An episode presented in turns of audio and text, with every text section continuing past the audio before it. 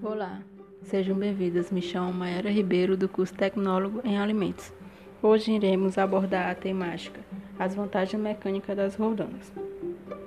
É uma das mais antigas máquinas simples utilizada pelo homem. A história relata que Arquimedes foi a primeira pessoa que construiu e usou um sistema de roldanas. Assim, ele podia deslocar grandes pesos exercendo pequenas forças.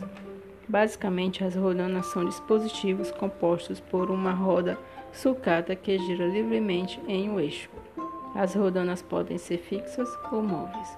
As rodanas fixas são presas a um suporte impedindo qualquer translação, não trazendo vantagem mecânica, porém facilitando a realização de um esforço ao puxar algum objeto.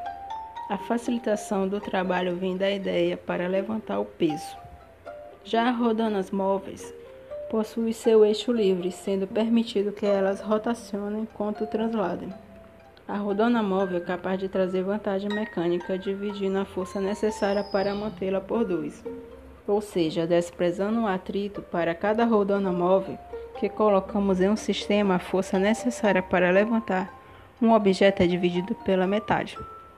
Para cada rodana móvel, a vantagem mecânica dobra. Essa vantagem exprime a redução de esforço necessário para realizar um trabalho, ou seja, experimentalmente, a vantagem mecânica em um sistema de rodanas é igual ao número de cordas que sustentam a carga móvel. E para obter uma maior vantagem é sempre uma troca entre força e distância. E esse conjunto de, de rodanas ou polias móveis e e fixas é chamada de talha exponencial.